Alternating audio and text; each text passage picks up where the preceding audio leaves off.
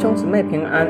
今天我们灵修经文立位记十九章十一到十八节。我是耶和华你们的神，你们不可偷盗，不可欺骗，也不可彼此说谎，不可指着我的名起假誓，亵渎你神的名。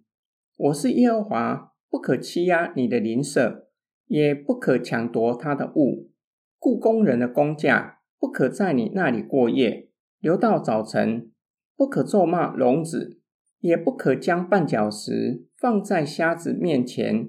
只要敬畏你的神，我是耶和华。你们施行审判，不可行不义，不可偏袒穷人，也不可看重有势力的人。只要按着公义审判你的邻舍，不可在民中往来搬弄是非，也不可与邻舍为敌，置之于死。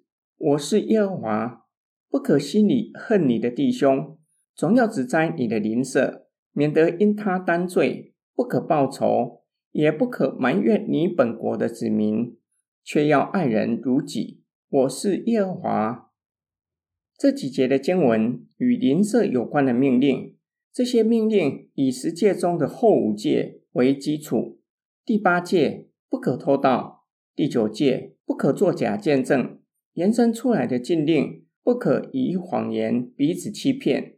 说谎的人时常被要求证实所说的不是谎言，就会以启示的方式试图证明自己所说的是真的。上主禁止他的百姓指着神的名起假誓，这样的行径干犯了第三戒，不可妄称神的名。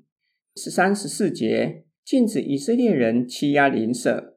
主人若是将工资留到隔天早晨，就是欺压邻舍，并且抢夺雇工的财物，咒骂聋子，将绊脚石放在瞎眼人的面前，这些的行径明显的欺压弱势者，显出不敬畏创造生命的神。在聋子和瞎眼人的里面有神的形象和样式，欺压弱势者。等同于不敬畏创造他们的神。第十五、十六节，先对审判官说话，吩咐他们要按公义审理案件，不可偏袒；接着对其他人说话，不可在民中散播不实的谣言。面对邻舍在法庭上的冤屈，不可冷眼旁观。邻舍有可能因为我们的冷漠，承受不白之冤。很有可能因此被判处死刑。我们等同于将邻舍置之死地。十七到十八节以积极的命令吩咐神的子民，当爱邻舍如同自己，规劝犯罪的邻舍，显出对邻舍的爱。若是没有规劝，在邻舍犯罪的事上失职，没有履行爱邻舍的诫命，我们就是犯了罪。今天经文的默想跟祷告，今天灵修的经文教导我们社会公义。当我们以冷漠对待他人的苦难，有可能因为我们的冷漠，使那人的生命深陷在痛苦的深渊，甚至可能产生连锁反应，伤害了更多的人。有人这样说：我们对不公义的事冷漠，有一天不公义的事临到我们身上，就不要怪他人。也以冷漠对待我们。本章的命令对生活在二十一世纪、强调个体性的世代显得十分的重要。上帝的律例典章有一个重要的目的，就是塑造神子民的生命，不只是塑造个别的子民，而是整个以色列会众，让他们学习为别人着想，建造他们成为生命共同体，使他们能够在万民中见证上帝。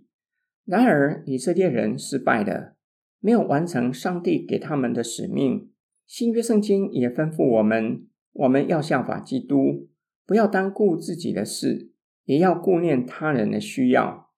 我们且有圣灵在我们的里面，圣灵已经将基督完成的救恩施行在我们的身上，使我们能够完成使命。教会和个别基督徒实践上帝的命令。关心投入社会公益。今天灵修的经文给我们重要的指引。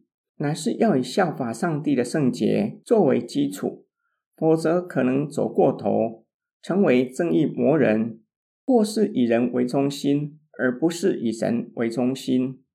我们一起来祷告，亲爱天父上帝，感谢你将我们从黑暗中拯救出来，又赐给我们圣灵住在我们的里面，使我们晓得当效法基督。